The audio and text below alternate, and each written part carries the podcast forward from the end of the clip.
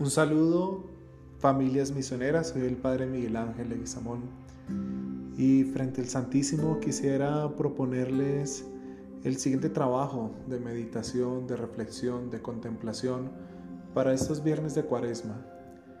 Y es que precisamente una de las líneas de la cuaresma es que reconozcamos el don fuerte del bautismo.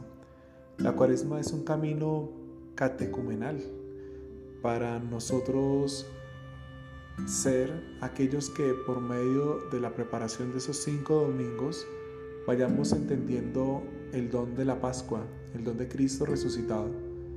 Y es como bautizados quien por medio de allí, ese sacramento que se nos dio de niños, la mayoría, renacimos del agua, del agua y del Espíritu Santo a una nueva vida con Cristo en su iglesia, en comunidad para una misión determinada.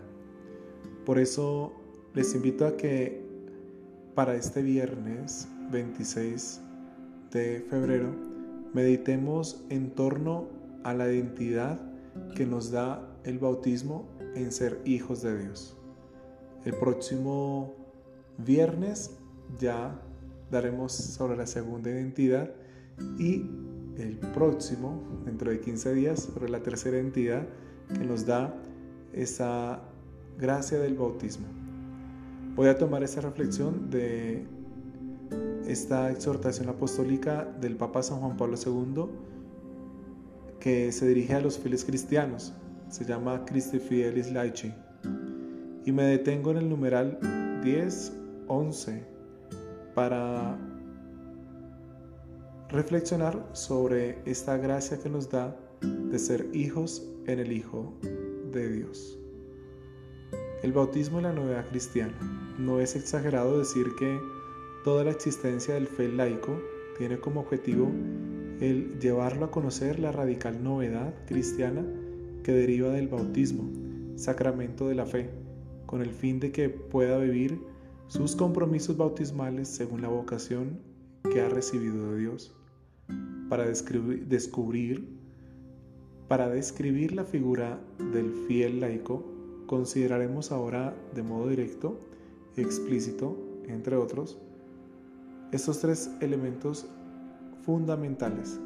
El bautismo nos regenera a la vida de los hijos de Dios, nos une a Jesucristo y a su cuerpo que es la iglesia, nos unge en el Espíritu Santo, constituyéndonos en templos espirituales. Entonces meditemos qué significa ser hijos en el Hijo. Dice nuestro Santo Papa en el numeral 11. Recordamos las palabras de Jesús a Nicodemo. En verdad, en verdad te digo, el que no nazca de agua y de espíritu no puede entrar en el reino de Dios. El santo bautismo es por tanto un nuevo nacimiento, es una regeneración. Pensando precisamente en este aspecto del don bautismal, el apóstol Pedro irrumpe en este canto. Bendito seas Dios del universo y Padre de nuestro Señor Jesucristo, quien por su gran misericordia nos ha regenerado mediante la resurrección de Jesucristo de entre los muertos, para una esperanza viva para una herencia que no se corrompe, no se mancha y no se marchita. Designa a los cristianos como aquellos que no han sido reengendrados de un germen corruptible, sino incorruptible, por medio de la palabra de Dios viva y permanente. Por el santo bautismo somos hechos hijos de Dios en su unigénito, Hijo, Cristo Jesús. Al salir de las aguas de la sagrada fuente, cada cristiano vuelve a escuchar la voz que un día fue oída a orillas del río Jordán. Tú eres mi Hijo amado, en ti me complazco. Y entiende que ha sido asociado al Hijo predilecto, llegando a ser adoptivo y hermano de Cristo. Se cumple así en la historia de cada uno el eterno designio del Padre. A los que de antemano conoció, también los predestinó a reproducir la imagen de su Hijo, para que en él fuera el primogénito entre muchos hermanos.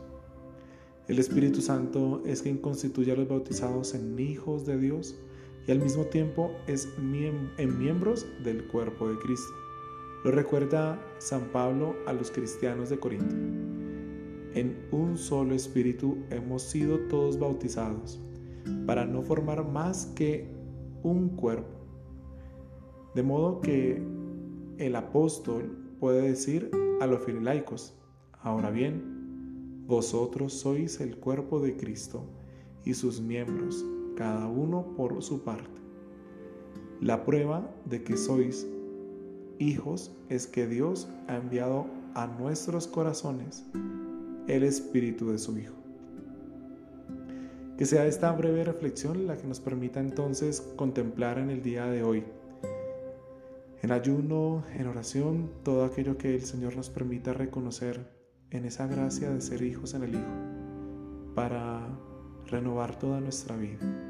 Les invito entonces a que meditemos durante este día las siguientes citas bíblicas. Juan capítulo 3, versículo 5. Juan capítulo 3, versículo 5. Primera carta de San Pedro, capítulo 1, 3 a 4.